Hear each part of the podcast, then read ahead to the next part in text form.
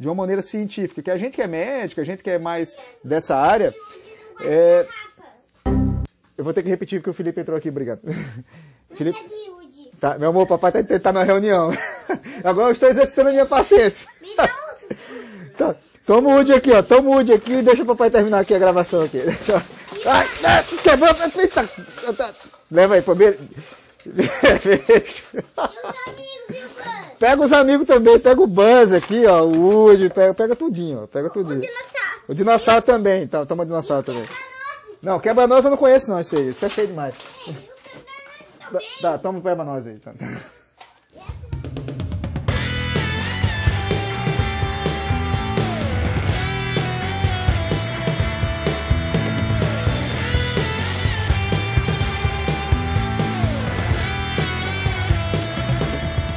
Olá, amigos! Sejam bem-vindos a mais um Na Dúvida CresceCast. Eu sou o Dr. David Sena e hoje nós vamos falar um pouco sobre mapas comportamentais.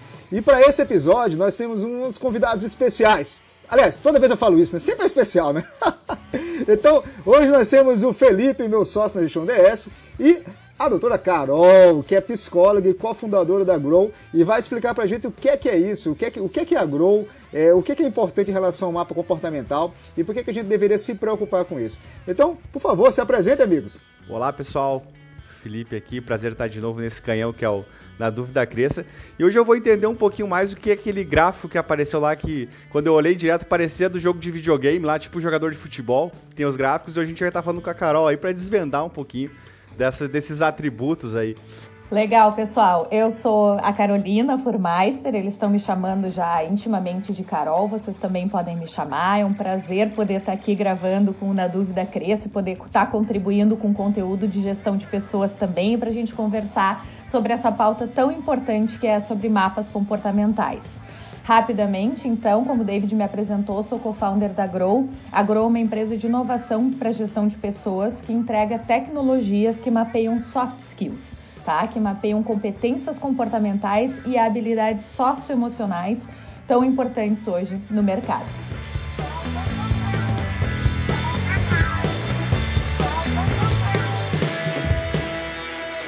E é legal você iniciar por isso aí, porque todos nós, assim, no primeiro momento, a gente tem a noção que tem que ter habilidades tipo hard skills, né? Que a nível de mercado se chama de hard skills, que é, no caso, um, saber fazer uma computação, no meu caso, que sou médico, saber fazer uma cirurgia, no caso do Felipe, saber fazer a parte de vendas, e poucas pessoas acabam valorizando a parte de soft skills, que é essa parte emocional, liderança, é, e eu, eu, eu, por exemplo, tive muita dificuldade de entender que isso existia primeiro e como poderia ser metrificável, porque na minha cabeça era extremamente subjetivo. E o que, é que são esses mapas comportamentais que o Felipe falou, que parecem um ranqueamento de, de Street Fighter, assim, você tem uns poderes, ou outras coisas são boas, outras coisas não são ruins. Eu fiquei confuso no início, agora eu estou entendendo bem. E como é que, por que, que é importante, é, como é que a gente consegue quantificar uma coisa que é tão subjetiva? Explica um pouco pra gente sobre isso. Beleza. Vamos começar pelo, pelo princípio, sobre a importância, né, de, de mensurar e de levantar soft skills, por que, que o mercado está dando esse olhar para elas agora? Primeiro, porque as soft skills são hoje um diferencial na visão do que, que é um talento numa organização ou à frente de, de qualquer projeto no mercado, né? Hoje um talento está muito mais atrelado às suas soft skills do que às suas hard skills.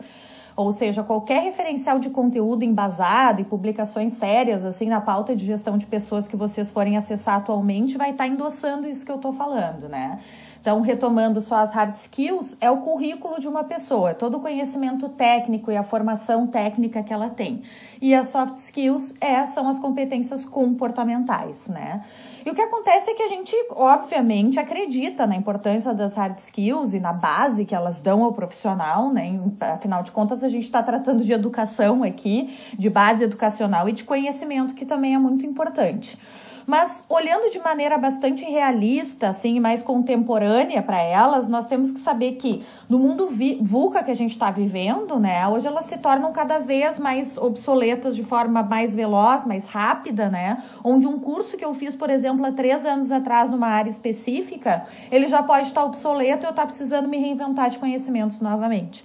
Né? Então, as novas possibilidades de formação também são mais rápidas, disponíveis, mais fluidas, não levam mais tanto tempo, onde eu, eu posso estar pegando pequenas pílulas de conhecimento também super bem endossadas de maneira mais rápida e mais curta. E dessa forma o mercado também está dando cada vez mais luz às soft skills, que são as competências comportamentais e habilidades socioemocionais, como coloquei para vocês.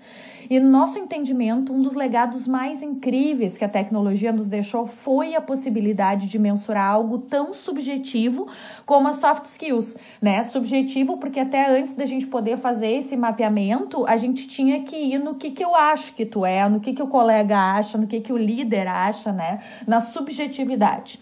Mas agora a gente pode levantar assertivamente com, através de dados objetivos. E a gente gosta de tratar das soft skills com metrificação, com levantamento de analytics, de dados, porque dessa forma elas podem ser gerenciáveis, né? Que a gente, já que não, não existe gerenciamento daquilo que eu não consigo, pelo menos em alguma medida, mensurar. Levantar dados, eu só gerencio aquilo que eu consigo levantar informações, né? Estar embasado de fatos e dados e não solto na subjetividade.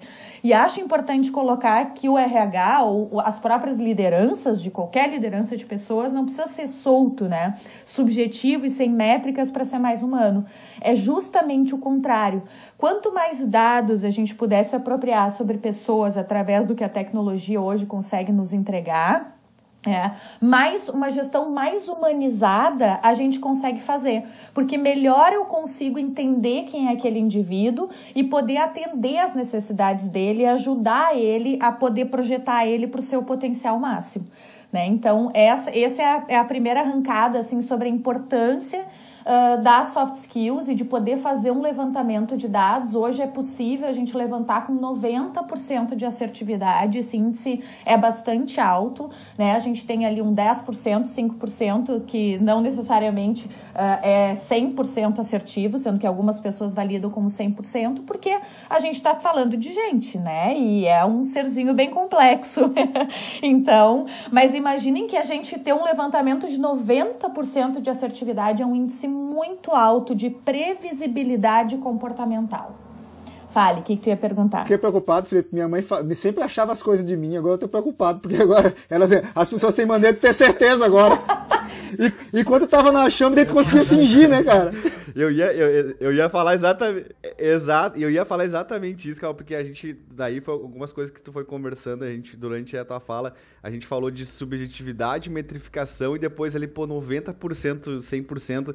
E eu achei. E quando eu fiz uh, o PDA aqui também, e aí eu queria até entender um pouquinho mais. Quando a gente fez o teste a primeira vez, ele é muito simples de fazer, né? A gente, eu lembro, já faz um tempo, mas tu escolhe ali alguns adjetivos que te representam, né, para ti, para o teu time, escreve um textinho e eu pensei, ah, para, né? E aí, quando eu recebi aquele relatório de 20 e poucas páginas, eu falei, não, tem uma câmera aqui.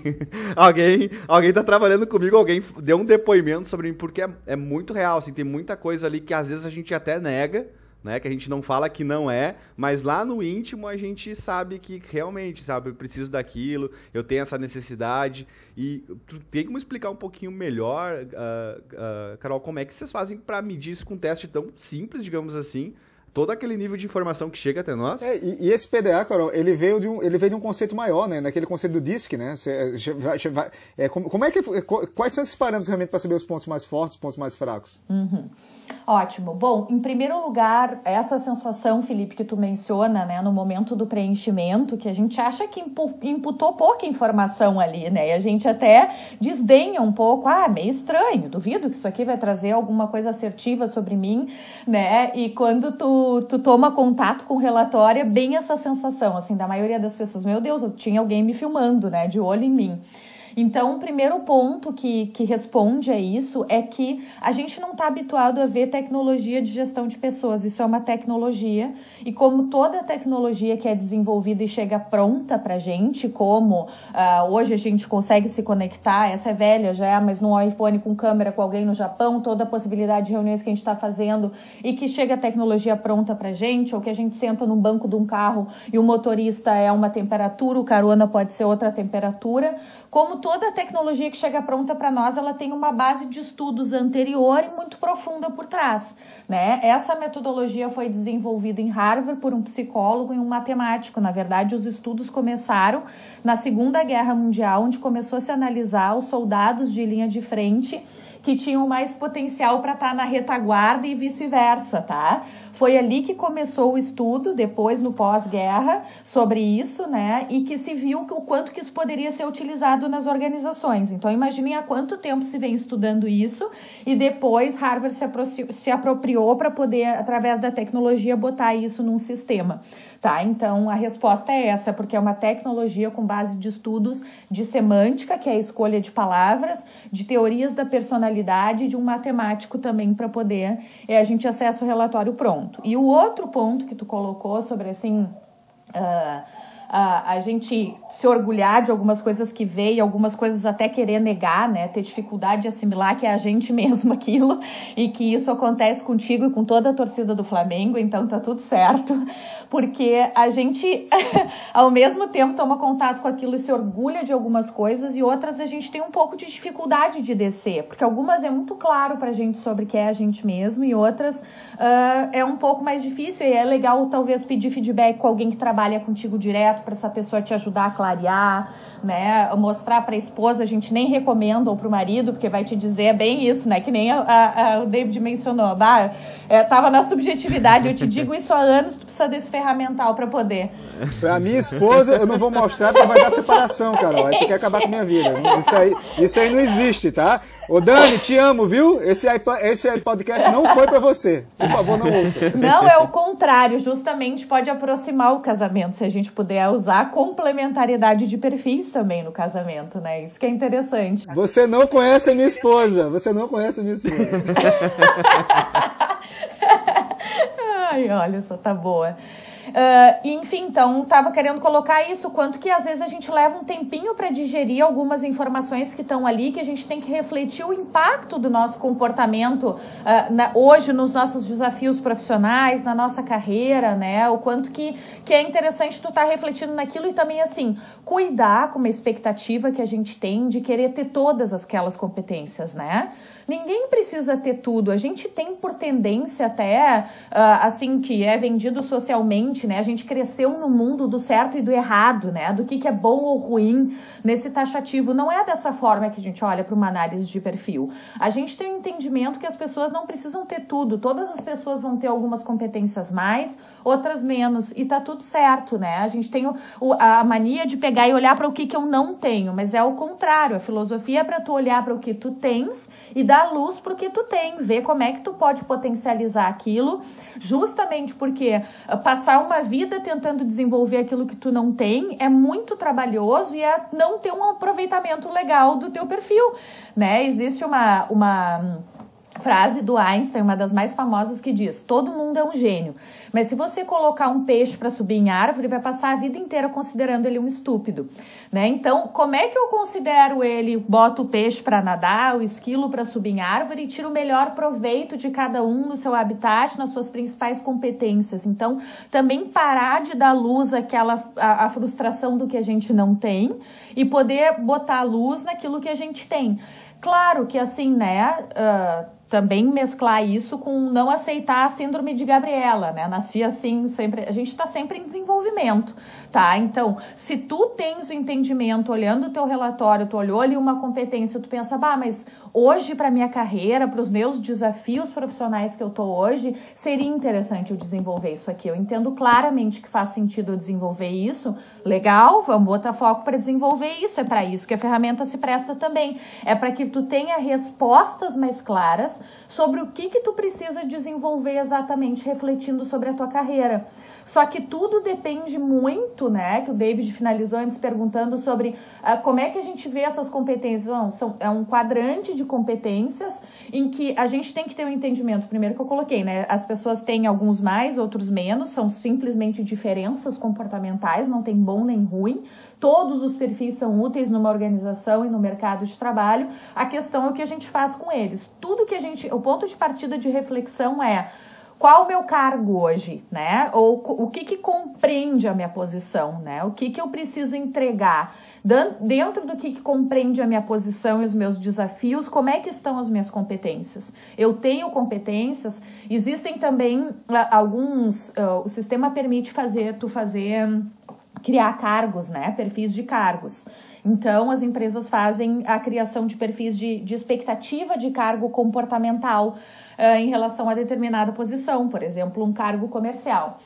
E aí se faz uma expectativa comportamental e correlaciona aquele profissional com, aquele, com aquela expectativa de cargo, tá? Então tu consegue trazer qual é a correlação desse profissional com essa expectativa de cargo em termos percentuais e também trazer com assertividade qual é a competência que esse profissional precisa desenvolver o que eu considero uma grande chave, porque às vezes as pessoas entram numa posição nova, num novo desafio, um, dentro de uma empresa, enfim, ou até empreendendo, e elas passam muito tempo tateando sem entender o que, que seria a grande chave de virada se ela precisasse desenvolver, sabe? Sem entender, sem saber, porque não recebe informação. O quanto que a gente precisa acessar a informação e mapear com assertividade para poder saber o que, que é o meu ponto de desenvolvimento mesmo que, que isso aqui quer dizer e por onde eu começo e que ganhos eu vou ter, porque todo mundo tem que saber que ganhos vai ter, né, na sua performance se conseguir desenvolver aquilo. Mas a, a lógica, Carol, tá, então, então esse, esse eu acho que eu a lógica, Carol, então seria é, seria a, aquela a, a máxima de todos que a gente que a gente tem que focar sempre no ponto forte.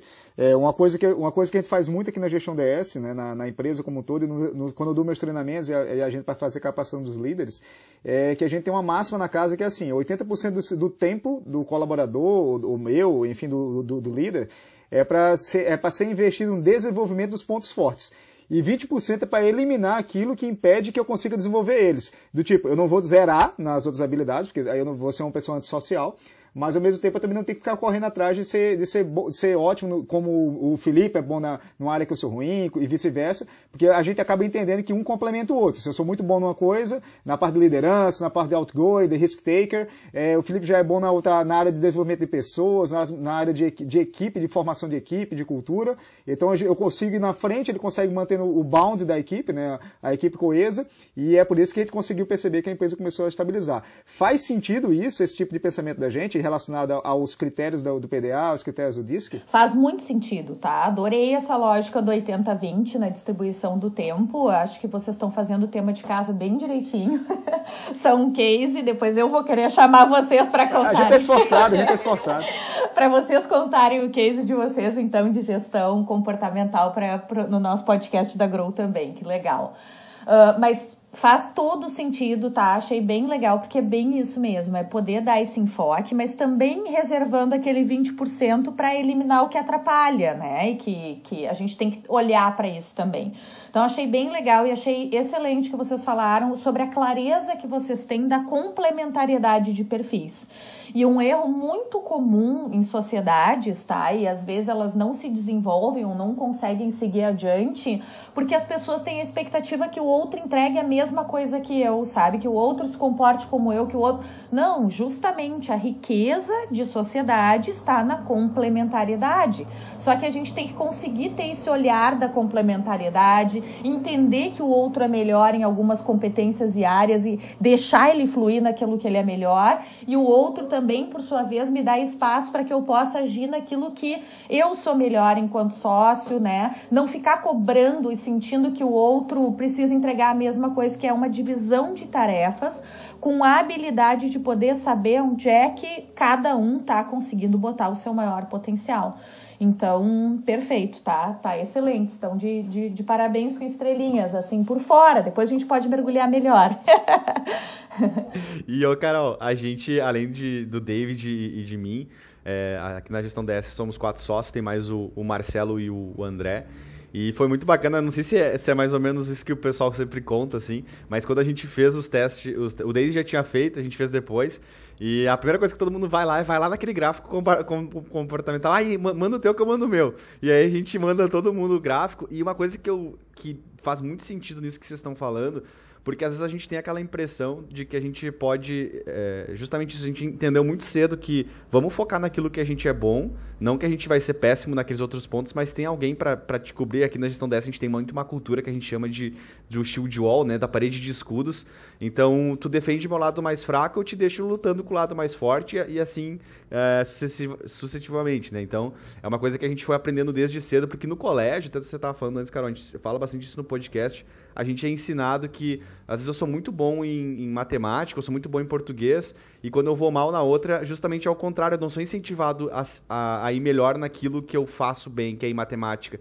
Eu sou incentivado a estudar mais português para não repetir o ano, né? A gente tem toda uma, uma educação assim. E aí, dentro dessa questão dos perfis complementares, é, Carol, é, faz sentido a gente pegar, por exemplo, essas, essas, o, o, gráfico ali comportamental, sobrepor eles dos quatro sócios. Como é que a gente poderia, a gente sem ser um, um especialista, analisar a gente como time ou até dentro dos nossos próprios times, se o pessoal fizesse o, o teste, como é que eu consigo avaliar esse, essa é, complementaridade de, de, time, né, de equipe que se fala muito hoje em dia? Uh, é exatamente. Esse ponto que tu tocou, assim, só para não deixar passar, né, da educação que a gente vem, né, para a gente ver o, o, dano disso, né, e o quanto que é forte mesmo, né, e realmente é, é, é, é danoso porque é avesso a tu ser bem sucedido no mercado, tu ficar correndo atrás do que tu não tem ou do que tu é ruim. E o quanto que, que o nosso sistema educacional precisa se reinventar realmente nesse sentido, né? Desde as crianças poder mostrar de maneira diferente. Mas isso é um outro podcast. o que tu trouxe em relação a, aos times, assim, ó, para vocês terem uma ideia, um processo que é bem legal de vocês fazerem é Primeiro, o processo de compartilhar perfis, que é o que vocês fizeram, tá? De mostrar um, o gráfico do outro. Eu acho importante trazer conhecimento para as pessoas, o quanto que a transparência em relação a perfis, porque as pessoas ainda ficam, que aquilo praticamente te desnuda, né? Quando tu lê, tu, meu Deus, é muito eu, né? Eu posso mostrar isso, não posso mostrar. E ao contrário, a gente sempre fala em trazer luz a isso, a compartilhar gráfico, quanto que num grupo de trabalho compartilhar PDAs, uh, eh, a gente não deve ter receio disso, a gente deve compartilhar com o outro as tuas principais forças e eventuais fraquezas, a gente só fala em fraquezas quando sabe exatamente do cargo, né? Mas aqui, aí, porque daí faz sentido ser, não ser necessariamente uma força. Então, o compartilhamento é muito importante e o próximo passo que eu recomendo, até para ter empatia em relação ao outro, né? Porque às vezes são pequenas coisas em relação à forma de resposta do outro que eu acredito que ele está sendo agressivo comigo, relapso comigo, né? Eu faço as minhas leituras subjetivas sobre um sócio. E na verdade, assim, ele está sendo assim contigo porque ele é assim com todo mundo. Essa é a forma dele. E quando eu entendo isso por perfil comportamental, a fluidez da nossa relação é outra, entende? Então, esse é o primeiro ganho de vocês compartilharem e se respeitarem. Um respeito também em relação ao perfil do outro que faz a relação fluir com mais tranquilidade.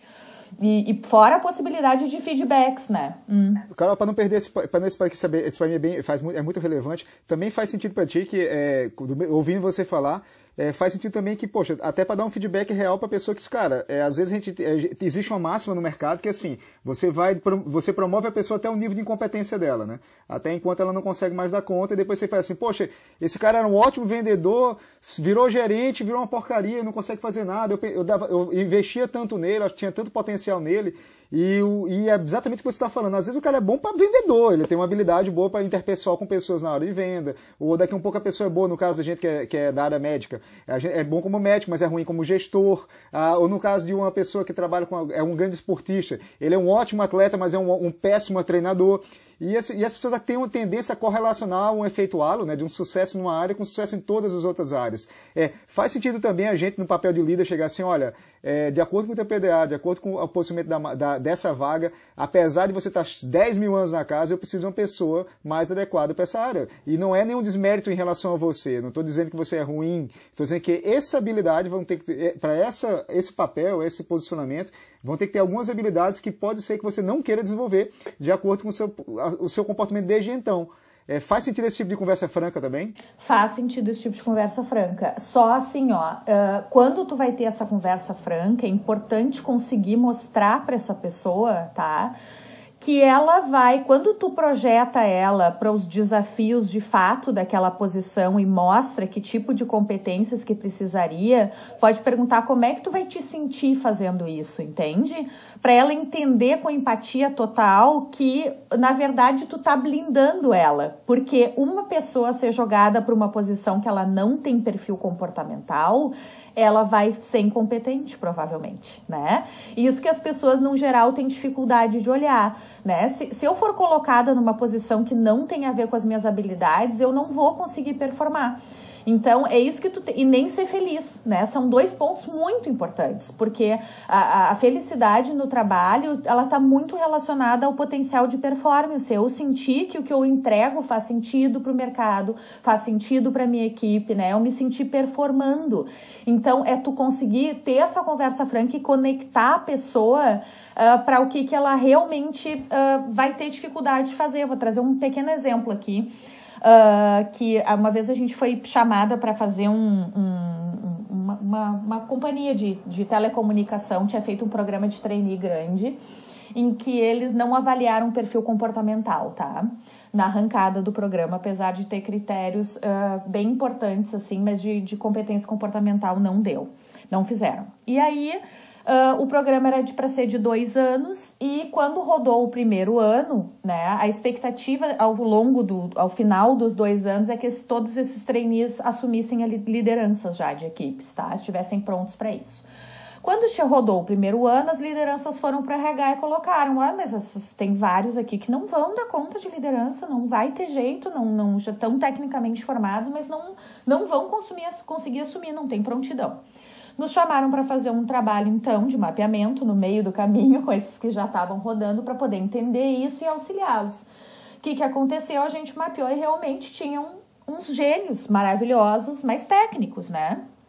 E tudo, galera jovem, né? Super jovem, mas com perfil técnico. E eu nunca vou esquecer uma devolutiva que foi muito emblemática e marcante para mim, com um menino, assim, um super talento técnico e eu mostrando para ele sobre o porquê que ia ser difícil ele estar tá na liderança, eu falei para ele como é que vai ser para ti uh, ter que ter uma tomada de decisões de demitir, por exemplo, 15 pessoas no mesmo dia, como acontece, esse é um dado de realidade que acontece na tua área, que vai acontecer na tua área, ou para ter que estar tá puxando as pessoas tanto para envolvê-las, para motivá-las para projetos, ou para até conseguir puxar para feedbacks negativos, enfim, fui colocando ele frente a frente aos desafios que ele ia ter que enfrentar, e ele me colocou assim, Carolina, que está me colocando é, é ao mesmo tempo que é deprimente, para mim é libertador, porque tu tem toda a razão. Eu não quero viver esse dia a dia que tu está me colocando né? Então, até a questão da sedução da liderança, nesse caso eu estou falando de liderança, né? Pode ser outra posição, a posição comercial, por exemplo, também é uma posição muito sedutora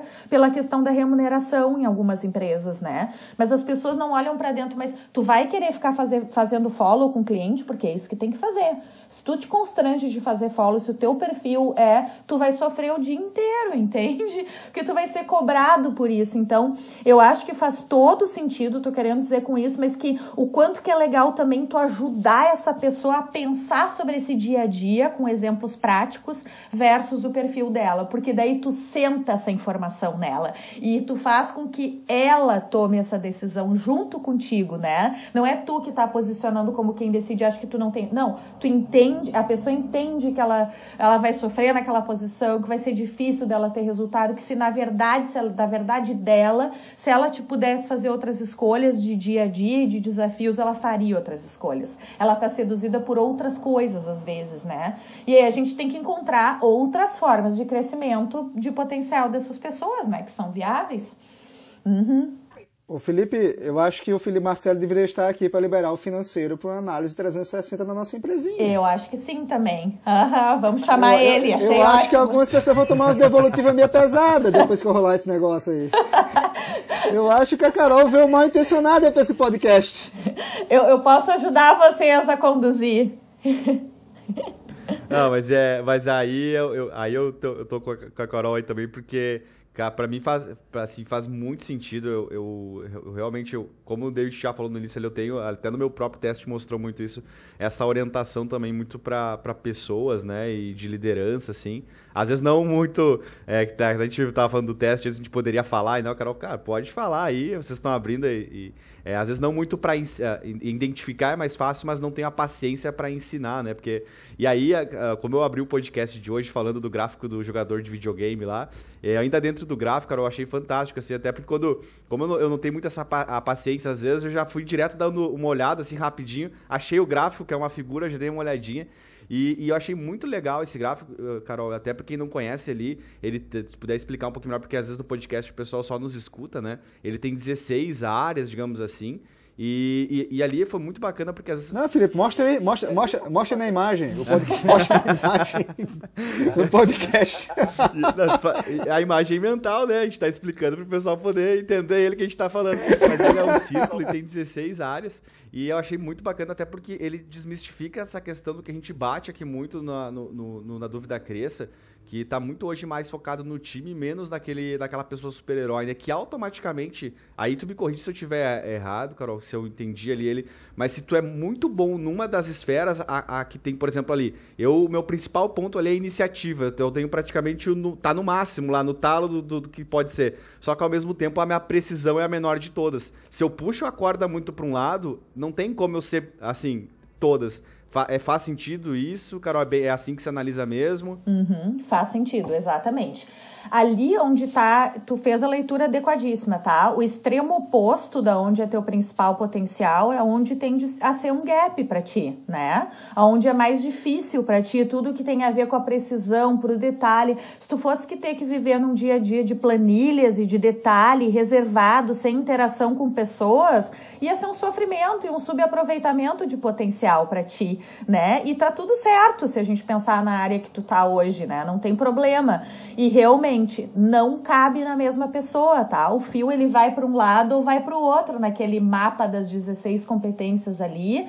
Então todos nós vamos ter o mapa esticado mais para um lado ou mais para o outro. E antes tu tinha me perguntado sobre, né, como é que o time pode olhar eh, essa complementariedade existe a possibilidade de tirar o relatório de time, tá? E entender a complementariedade desse time. Por exemplo, para vocês, enquanto sócios, é bem interessante de fazer. Tu tira o mapa do time e tu consegue ver quais são as diferenças comportamentais eixo a eixo, tá? E até às vezes, no caso de sócio, também pode ser interessante, mas mais no caso de times mais homogêneos, assim, para a gente detectar o que, que a gente está precisando, sabe? Assim, às vezes a gente pode ser muito parecido enquanto time, e na verdade, porque a gente tem a tendência, toda liderança e, e pessoa, a se atrair por pessoas que são parecidas com a gente de perfil comportamental, gostar mais de candidatos ou de pessoas que a gente conheça que tenha o perfil comportamental parecido com o nosso por identificação, né? E na verdade nem sempre é isso que a gente está precisando. Então, como é que eu entendo o que, que a gente está precisando, o que, que complementaria no nosso quadro societário, não para compor como sócio, mas talvez alguém como colaborador, ou falando de um time dentro de empresa, por exemplo, o que, que complementaria esse perfil aqui desse time, por exemplo? Então, é tão legal que dá para tu tirar também mapa do time para ver exatamente as diferenças comportamentais desse time no sentido de complementariedades, né? Ou no sentido do que, que se está precisando precisando nesse time, porque tem áreas que é bem interessante ser perfis bem diferentes, bem complementares, e outras áreas que, no geral, são é mais uh, homogêneo, assim, é mais parecidos os perfis.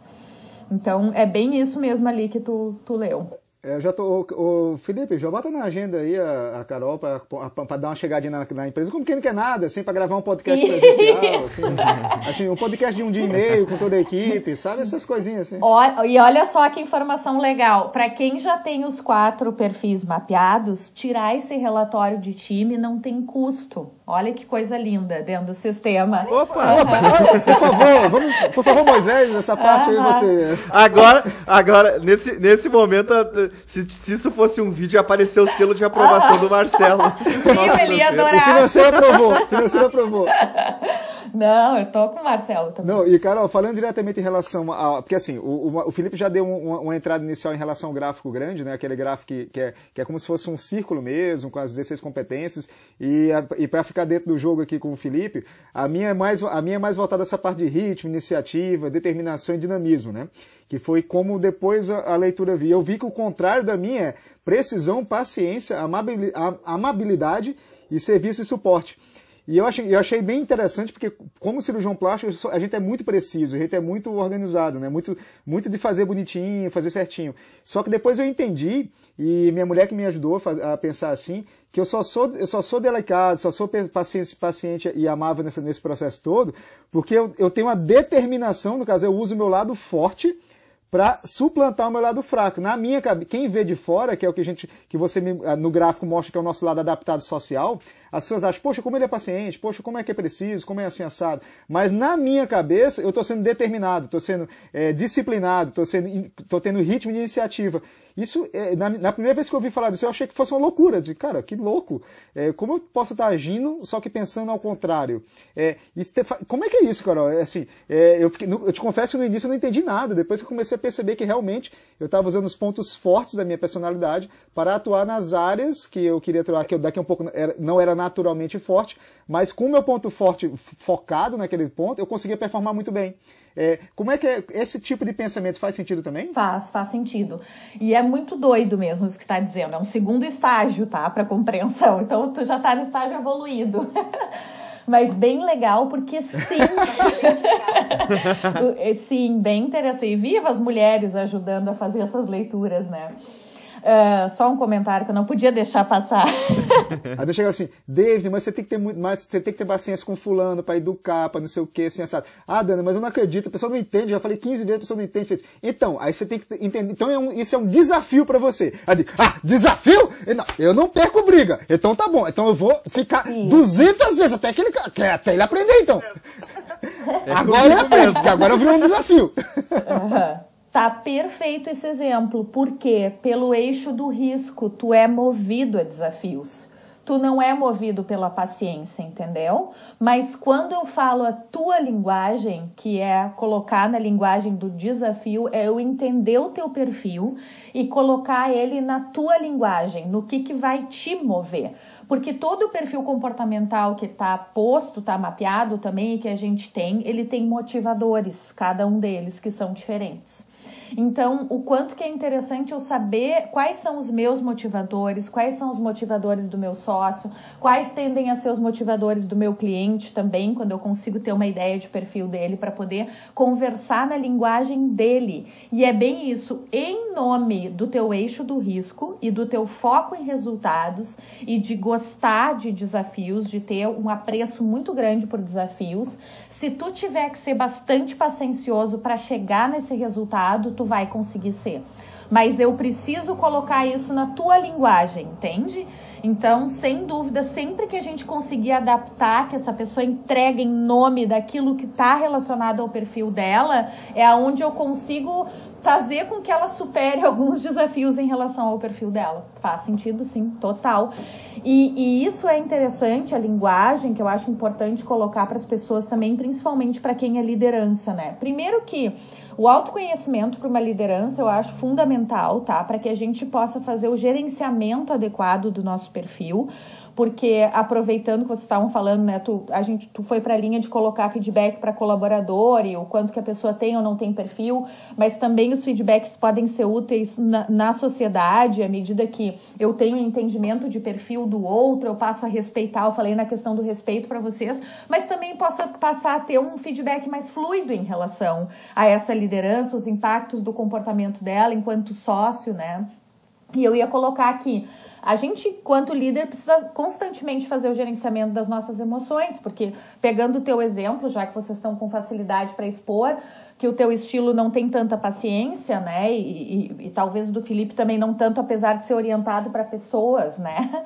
Mas uh, se vocês tiverem que, que treinar pessoas e, e se, se, se, isso estiver relacionado ao propósito de vocês, ao perfil, vocês vão conseguir exercitar essa paciência para capacitar pessoas, para desenvolver pessoas. Mas quando tu for conversar, pra, passando da liderança para com o time dela e a importância dela conhecer em termos comportamentais o time dela também, é para que ela possa falar a linguagem do time né? A liderança, o modelo antigo de liderança estava relacionado a eu sou como eu sou e lido com cada um, todo mundo que se adapte. Óbvio que existe uma forma de cultura e o teu estilo enquanto liderança, mas o quanto que é importante a gente poder ter um mix dessa liderança também, poder fazer leitura sobre quem é cada um da equipe dela. Como é que eu abordo fulano? Porque a forma de abordar, uma forma de abordagem e de eu colocar um feedback para uma pessoa que tem risco alto, se eu colocar na frente de outras pessoas, desafiar ela, ela pode se sentir extremamente motivada e desafiada. Aí que ela vai subir o fogo nela e virar um furacão de resultados. Se eu colocar isso para uma pessoa de norma alta, por exemplo, ela vai odiar, ela vai ficar com vontade de se afastar de mim, vai ficar com vontade de ir embora da minha empresa, ela vai se desmotivar total. E o meu input enquanto liderança foi o mesmo, entende? O quanto que é importante as lideranças conhecerem dos perfis de quem eles estão trabalhando para que eles tenham essa abordagem adequada também relacionada ao perfil daquela pessoa. Isso é fundamental para uma gestão de equipes bem sucedida também. Não, é, Só para pontuar. O, é, é, hoje em dia, nas, nas lideranças atuais, lideranças modernas, é exatamente, é exatamente esse ponto. Né? É o líder se adapta ao time que foi montado inicialmente por habilidades e hard skills mas que pode ser modificado devido aos soft skills. Né? O Steve Jobs, até do jeito dele, aquele jeito agressivo dele, um cara, um cara extremamente agressivo no, no, ponto de vista dele, né? Ele, ele levava as pessoas até o limite, mas ele trabalhava muito em cima do processo de growth, né? Assim, olha, é, vocês querem continuar, é, aquela, as necessidades espirituais, né? Você quer continuar o resto da vida sendo um, um, bom programador, você quer mudar o mundo, você quer fazer a diferença no mundo. E só, só consegui trabalhar com ele naquela época, né? Quem realmente tinha essa, esses soft skills voltado para, para alto risco, né? Para crescimento imediato, fazer, é, fazer diferença na, no mundo, como ele, como ele queria dizer. E a grande dificuldade que ele tinha era exatamente fazer o, o, a coesão das pessoas. Aí para isso existia o Zodiac, né, que era o cara que tinha, é, era o outro, o outro sócio dele na época, que era uma pessoa mais amável, uma pessoa mais de amigos, de pessoas, coisas desse tipo, e, faz, e mantinha esse equilíbrio. E quando o Jobs saiu, veio o Tim Cook, que também é uma pessoa mais voltada para pessoas também. Então é bem interessante ouvir isso, porque a gente acaba admirando alguns líderes que são icônicos, né? ah, queria ser o Elon Musk, o Steve Jobs, o Larry Page, nas áreas de tecnologias, ou alguma pessoa que você trabalhou como benchmark na sua cabeça. Só que não se iluda, assim, atrás da, desse perfil mais agressivo, coisas desse tipo, tem alguém que está segurando a onda por trás. Porque sozinho, desse jeito muito agressivo como ele é, para conseguir os objetivos, é, o time ele se desfaz em algum dado momento. Até o próprio Lehman, no, no livro Sonho Grande, né, ele, eles relatam que o crescimento era muito agressivo né, da, da, do banco na época. E sempre tinha uma pessoa lá que fazia mais a integração de time como um todo. Então, é, você percebe que esses grandes empresários, lógico que tem bons resultados, lógico que tem bom, bom, boas métricas, mas a, a, o time acaba sendo muito mais forte que a pessoa isolada, como o Felipe falou, não tem um, um, um cara super-herói. Né? Uhum, sem dúvidas. Muito legal que tu colocou e, e me traz uma reflexão em cima disso, né, que é o que a gente sempre costuma trabalhar, é assim, mas com tudo que o Steve Jobs entregou para o mundo, entregava para a empresa, né? Uh, ele tinha que ser um excelente gestor de pessoas também, tinha que ser mais isso, né? Por que, que a gente tem que ter ídolos que sejam perfeitos? Os ídolos não precisam ser perfeitos, né? Eles tinham algumas competências que eram geniais, e esse era o principal talento dele, com alguns gaps, naturalmente, porque era gente, né? Então isso é muito natural, é uma, uma, uma fantasia infantil nossa, às vezes, de idolatrar pessoas e, ter, e se frustrar quando vê algum defeito ou alguma coisa que esse, que esse líder não era bom enquanto líder. Mas, poxa, é difícil ser é, bom e gênio em tudo, né? A gente não tem que ter essa expectativa. A inteligência está na complementariedade sem dúvidas. É isso que torna o negócio uma potência, que é os exemplos que tu está colocando. É, uma, uma, até dentro disso, pra gente não perder ali, é, tem uma coisa assim também, Carol, que às vezes a gente toma também os testes como tipo um ver, verdade e um perfil estático da gente, né? E tanto que quando a gente lá abriu o podcast lá falando de algumas coisas que são indigestas também, teve, por exemplo, um ponto que me chamou muita atenção quando eu lembro de ter feito o meu teste lá, que eu até que era tipo assim, eu não me lembro exatamente as palavras, mas era o, tava falando da modificação do perfil lá que era uma incapacidade para se adaptar ou falta de flexibilidade, mas eu sempre vi isso como uma fortaleza minha. Eu gosto desse tipo de situação, de me colocar em risco, de fazer coisas diferentes.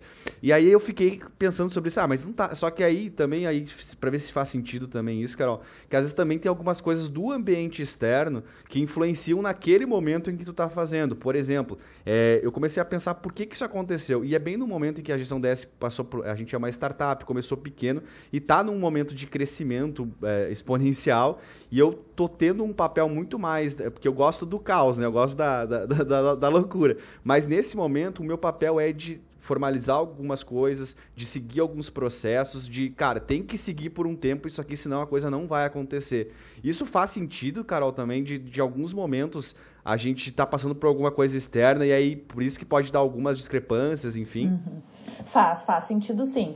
O momento e os desafios que a gente está vivendo fazem, impactam bastante, tá? Provavelmente, principalmente nas intensidades, o que, que acontece? Primeiro que a nossa filosofia enquanto PDA e da, da empresa no sentido geral, e que a gente acredita também, é que os perfis não são necessariamente estanques e imutáveis, tá? Em primeiro lugar, isso. O ser humano, ele se desenvolve, tem competências, tem um eixo teu que pode mudar, sim. E para vocês terem uma ideia, uma análise de perfil tem validade de um ano, que a gente considera, tá? A não ser que a pessoa tenha passado por um, um processo de desenvolvimento muito intenso, tipo em oito meses, talvez valha a pena aplicar antes. Mas eu quero dizer que um ano Ô Felipe, pode marcar o nosso é, aí de oito meses aí, que a gente está bem desenvolvido já. Uhum. De vocês já tá velho, já vamos fazer de novo. uh, Não, sem dúvidas, tem que estar tá se mapeando, ver o que, que evoluiu, né? Porque vocês estão com ações em cima disso e ações efetivas, então é, é, bem legal de poder olhar o acompanhamento, porque ao mesmo tempo que a gente pensar dura um ano, mas um ano é super pouco se tu for pensar, né? E não é que assim, só para deixar resetar a expectativa, né? Tu não vai fazer uma inversão de perfil em um ano, tá? Nem em dois, nem em três.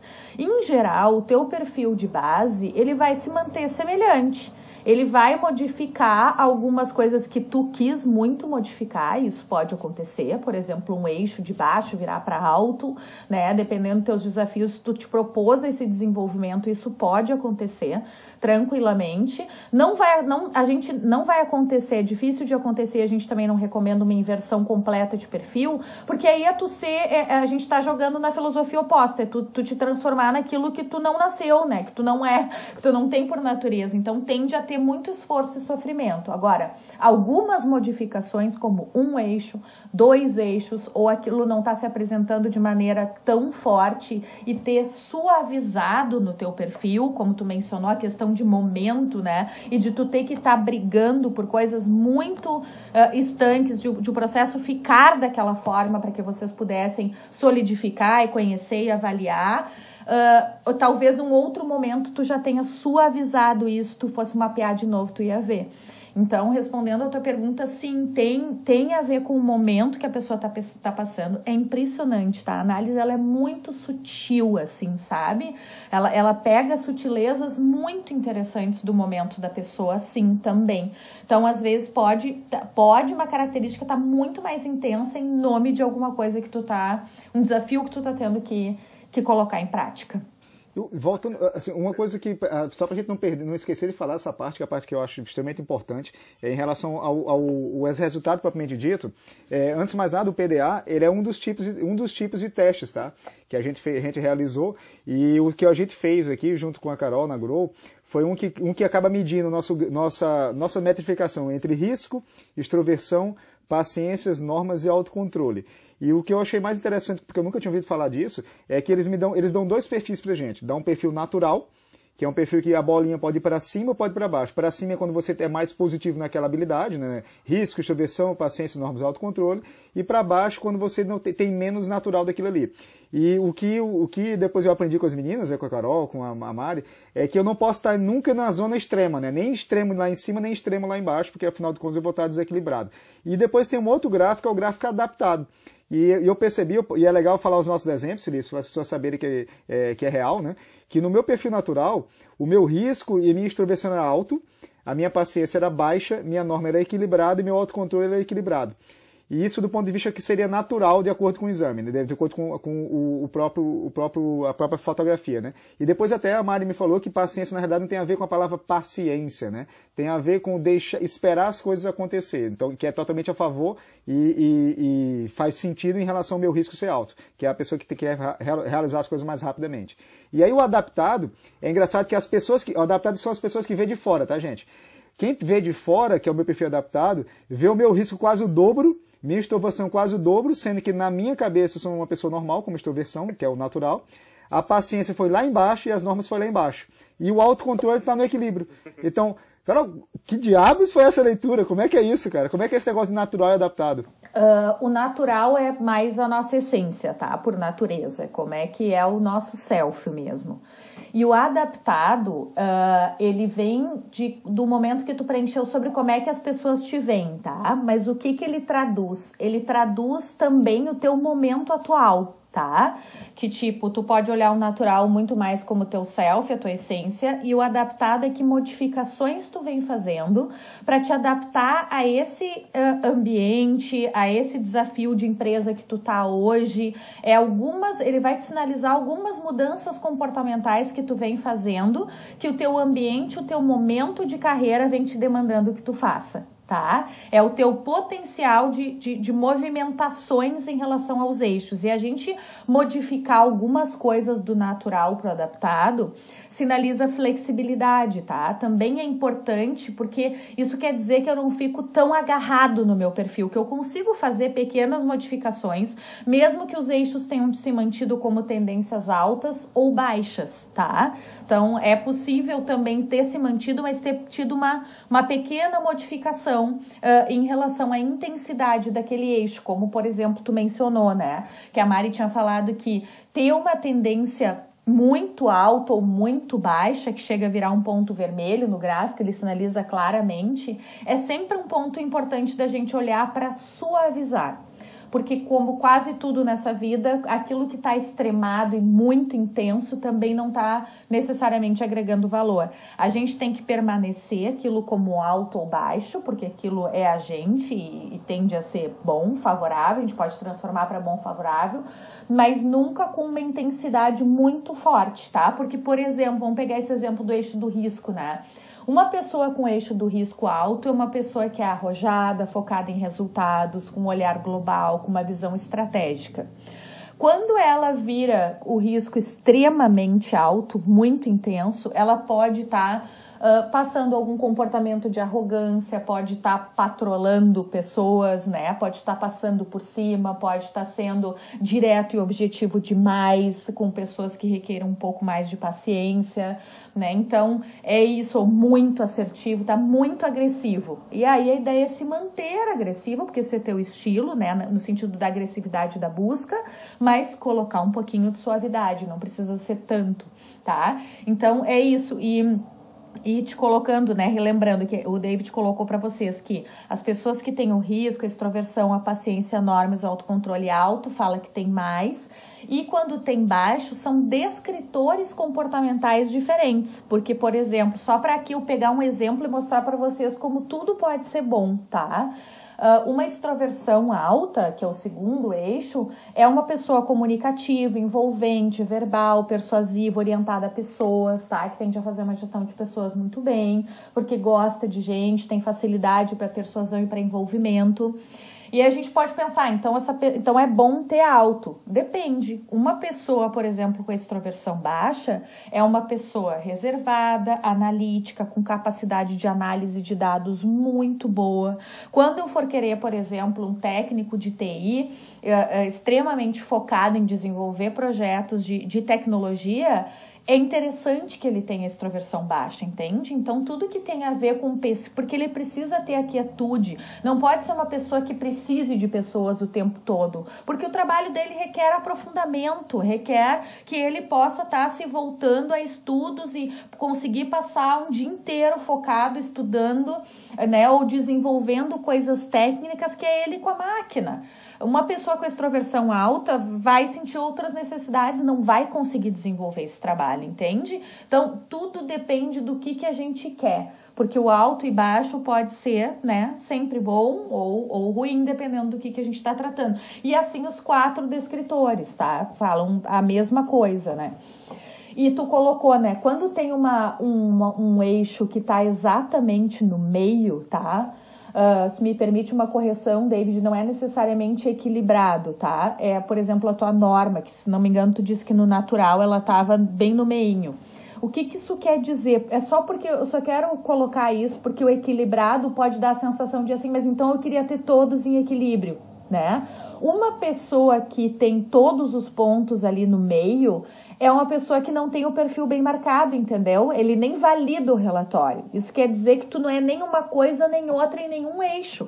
Então ninguém te reconhece. É importante que a gente tenha um perfil marcante, que as pessoas que trabalham comigo me reconheçam por aquelas competências, saibam como lidar, saibam onde me alocar e eu também.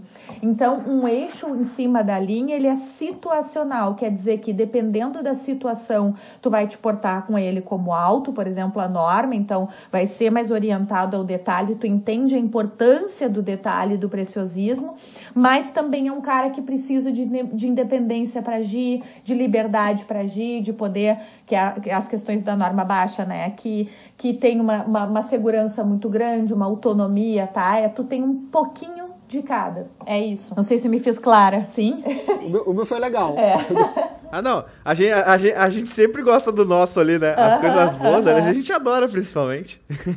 Mas é bom a gente Gostei gostar, tá? É bem interessante, porque é, é, é, é, é bom a gente ter autoestima em relação a quem a gente é, né? E gostar e admirar algumas coisas que é a gente mesmo identificar para potencializar aquilo, né? E, e Carol, de uma, de uma forma prática, aqui na Gestão DS e também no meu, na minha vida pessoal, Felipe também eu sei compartilha disso, é, como, exatamente de uma maneira para a gente poder trabalhar os 80% do nosso tempo para potencializar e os 20% para equilibrar, a gente acaba fazendo, e recentemente agora, né, Felipe, a gente fez uma imersão junto com a equipe, a gente acaba tendo meio que frases ou princípios ativadores, que a gente chama.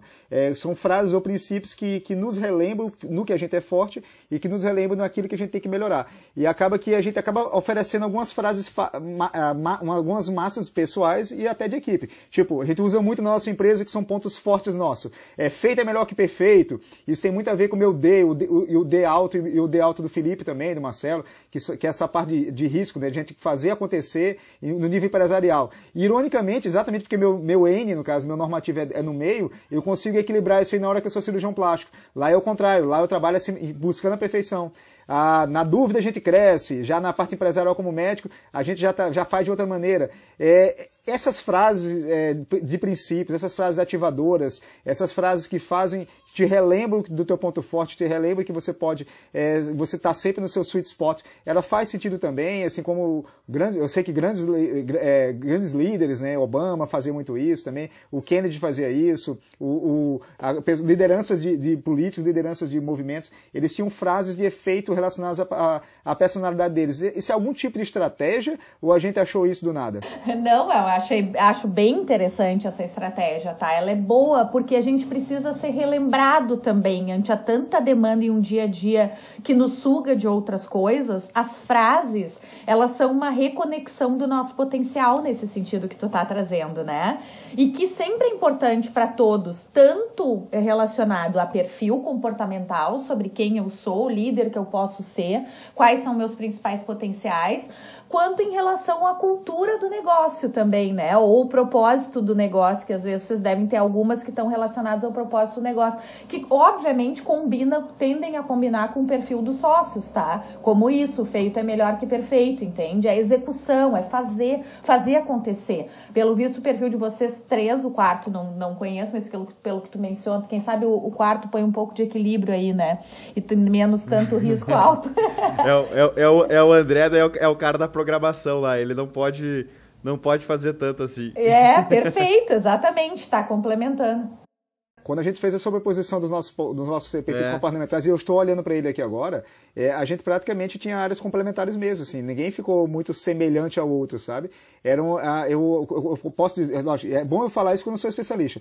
É, existiam momentos que eram momentos de sombra, tipo, sombra, é, sobreposição, e outras totalmente diferentes. Tipo, a, minha, a minha com o do Felipe tem uma área da gente que, que é sobreposta e outras que eu não tenho, que não tenho, que eu tô zero e ele tá máximo, assim. E outras que eu tô máximo e ele tá zero. E o Marcelo também, o André também. É, isso me deixou, me deixou de maneira leiga muito feliz. Depois a Mari me falou que era uma coisa boa, que, que era interessante ele trabalhar e, e até não colocar outra pessoa numa situação que ele tivesse que, que ficar constrangido, ou que ficasse, ou que não utilizasse o maior poder dele.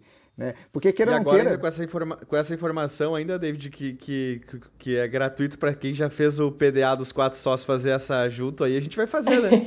não, vamos fazer, vamos pegar a resolutiva, né? Até, ah, não, é sério, por favor, porque, vamos aproveitar tudo. Uhum. Uhum. Até porque eu acho que você tem, é mais, tem, dá mais bounds, dá mais bonds assim, pra, em cima da, da, da, equipe, né? A equipe tem noção, poxa vida, por isso que a gente se dá tão bem.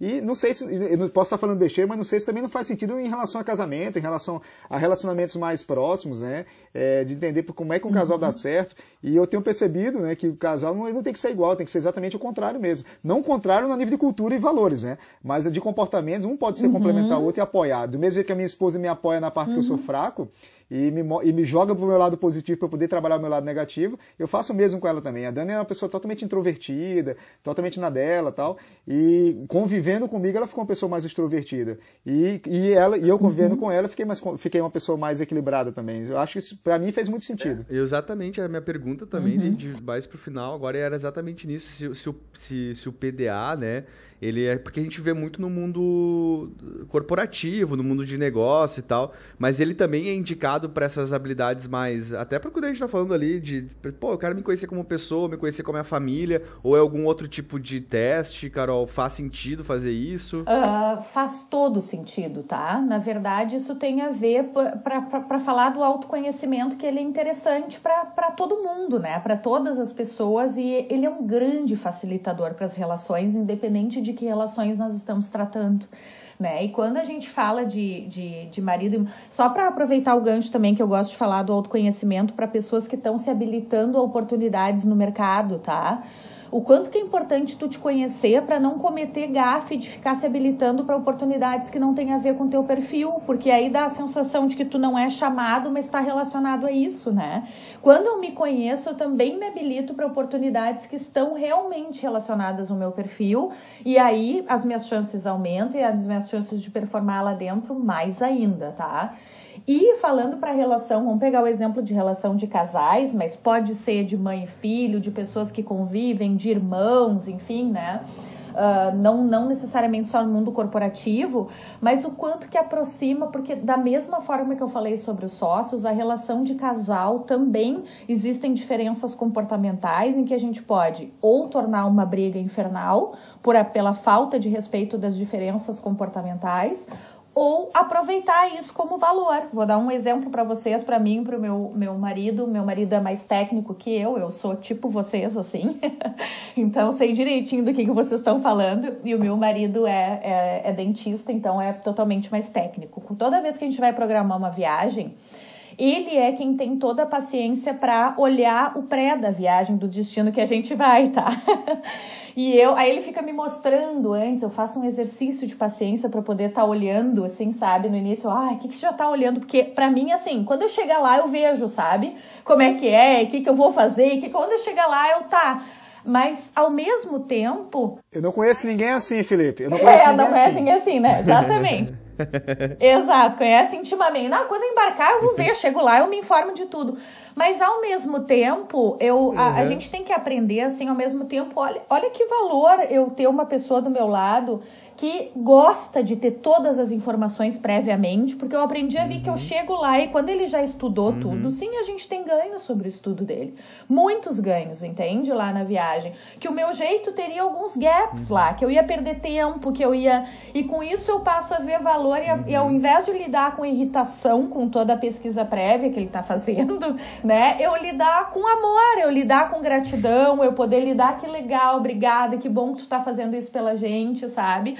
Uh, enfim, policiar o meu discurso e poder ter um outro olhar sobre aquele ganho que eu jamais teria paciência de fazer, sabe? Então, só para trazer um exemplo prático, assim, de rotina de casal mesmo, para vocês identificarem isso, é para todo tipo de situações que tu vai enfrentar ou para uma simples tomada de decisões dentro de casa, né? Às vezes de uma compra, enfim, de poder entender como é que aquele que é mais rápido agrega, como é que aquele que é mais técnico e reservado agrega valor nessa relação, como é que eu respeito o estilo do outro e ele é o meu, enfim, e também como é que a gente se aproveita de perfil, né? Para tudo, para relação, para nossa relação, para educação de filhos também, isso sem dúvidas uh, pode se expandir para mais, tá? E usar, vocês devem ter se visto um pouco nesses exemplos também, imagino.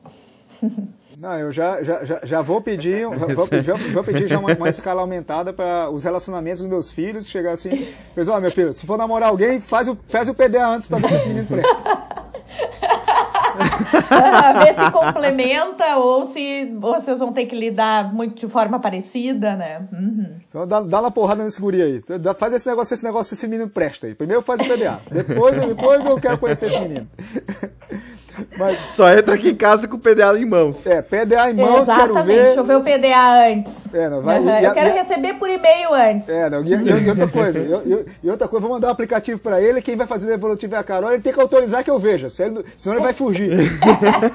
ele vai mudar esse negócio aí. Não. Não, não. Nós podemos criar a expectativa de cargo dele, né? Exato. O que, que a gente quer? Vamos ver se ele correlaciona ou não. A expectativa de cargo é, é, cargo é ou ele fica vivo ou ele morre depois que ele tá aqui em casa se o PDA for ruim.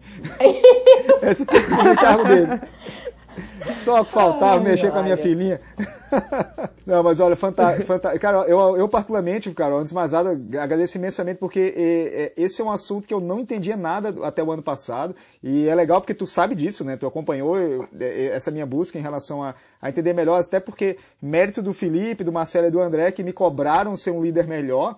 E eu entendi que eu precisava ser melhor, entendi que, puxa, que tinha que puxar a corda. E acabei fazendo os cursos do Tony Robbins, fazendo a sabendo um pouco mais de PNL, coisas desse tipo. E me, cara, me apaixonei assim pela possibilidade de poder ser, poder ser melhor, né, de uma maneira científica. Que a gente que é médico, a gente que é mais dessa área, é... eu vou ter que repetir porque o Felipe entrou aqui, obrigado. Felipe, tá, meu amor, papai tá, tá na reunião. Agora eu estou exercitando a minha paciência. Dessa vez não foi. Dessa vez não foi aqui, esse. Ó, tô mude aqui, deixa eu foi terminar aqui a gravação aqui. Quebrou, eita. Leva aí, pra mim. Pega os amigos também, pega o Buzz aqui, ó, o Woody, pega, pega tudinho, ó, pega tudinho. O dinossauro. O dinossauro também, tá, toma o dinossauro também. Não, quebra-nós eu não conheço não, isso aí, isso é feio demais. Tá, toma o quebra-nós aí. Tá. Ô Moisés, se, se, ô Carol, acho que não precisa nem editar essa parte, né? Vida real. Não, tá tranquilo, essa é vida real, exatamente. Não, mas na, vida, na, mas na prática foi isso mesmo. Os guris acabaram, me, acabaram me, me, me pedindo para me pedindo de maneira informal para me desenvolver um pouco melhor como líder. E hoje eu agradeço imensamente a vocês da Grow por ter me possibilitado a capacidade dessas ferramentas para aprender um pouco mais sobre a gente, sobre a mim mesmo, sobre o Felipe, sobre o André, sobre os nossos colaboradores, agora com 37 funcionários, colaboradores dentro da casa, né? É muita gente para a gente poder entender a cabeça de cada um desses.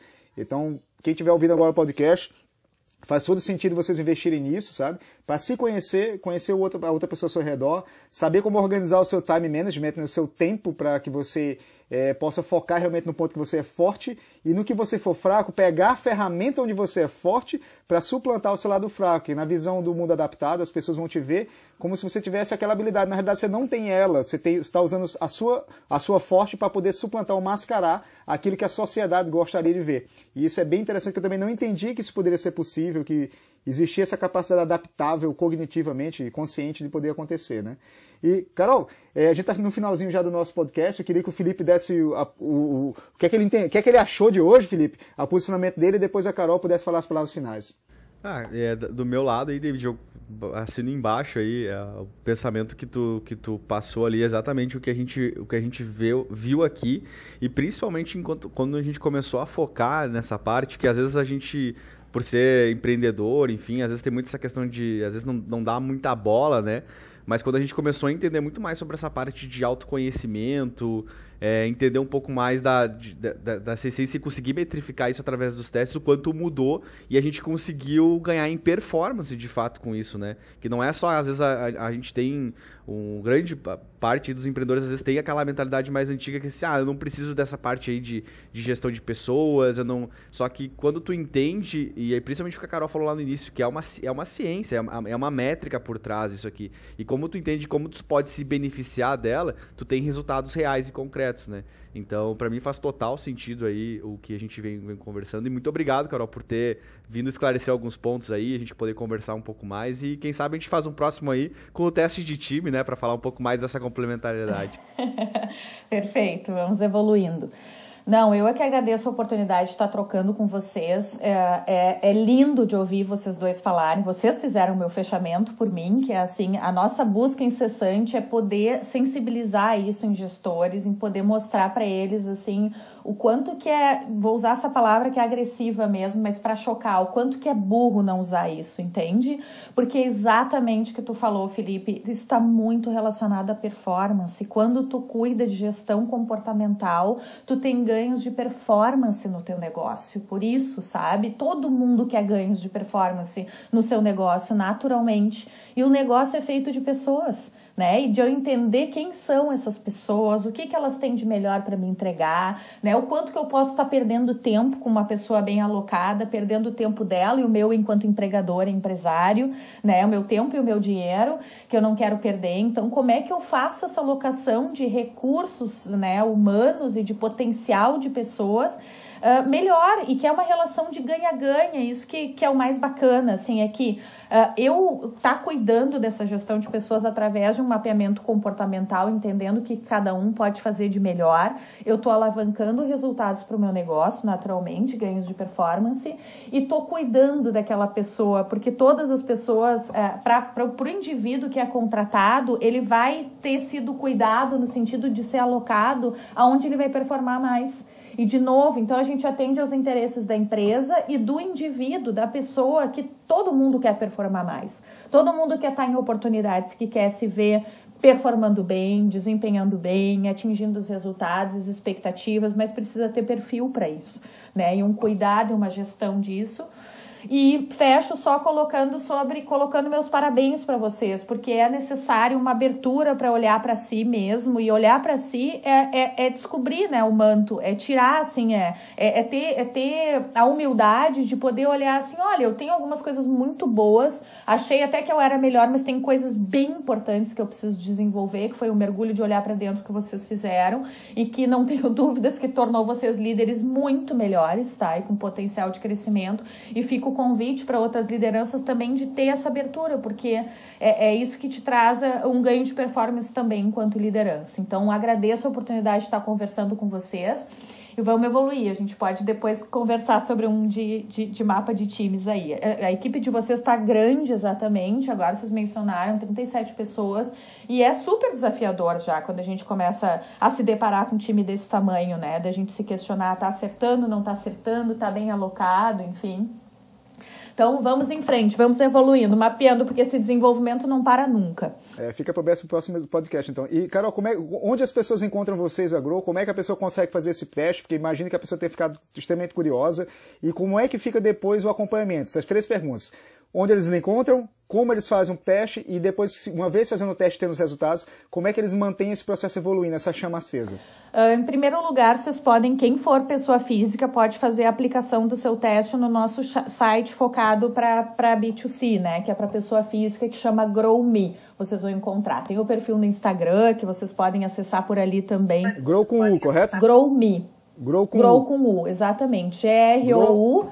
Grow Me. Uh, então, esse é o mais, mais interessante, cada um poder estar, tá, em primeiro lugar, fazendo, tendo o seu autoconhecimento, né? Fazendo a sua aplicação e tem possibilidade de tu receber o teu relatório ou de tu receber uma devolutiva de um especialista e estou aqui para endossar o quanto que vale a pena receber uma devolutiva de um especialista que te explique aqueles resultados.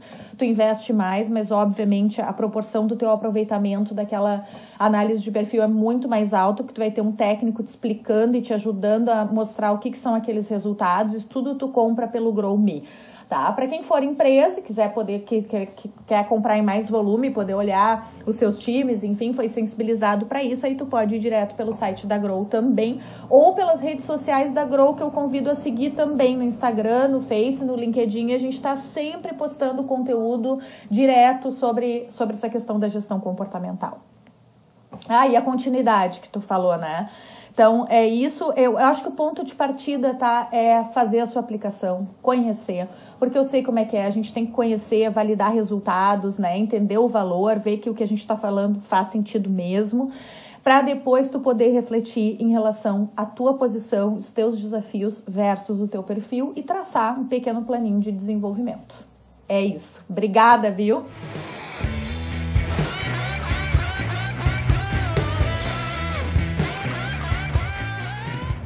Obrigado pela sua visita hoje. Obrigado, Felipe. Obrigado ao meu Felipe aqui também, que acabou participando do nosso podcast. Participação especial hoje. Participação especial do Filipinho aqui, pegando os bonecos da, da os bonecos da, do Toy Story aqui, aqui no quarto. Mas é isso aí, gente. Aqui é vida real. É aqui vida gente, real, é, é vida aqui, real. Exatamente. Aqui a gente se expõe, aqui a gente faz a diferença, porque a gente acredita que a vulnerabilidade é um poder, é um super poder. Que na hora que eu me exponho para vocês, o Felipe, a Carol, a gente consegue fazer vocês melhorarem, vocês respeitarem mais esse processo de crescimento contínuo e assim a gente cresce como pessoas. Porque afinal de contas, qual é o nome desse podcast? Na dúvida, a gente sempre cresce. Grande abraço!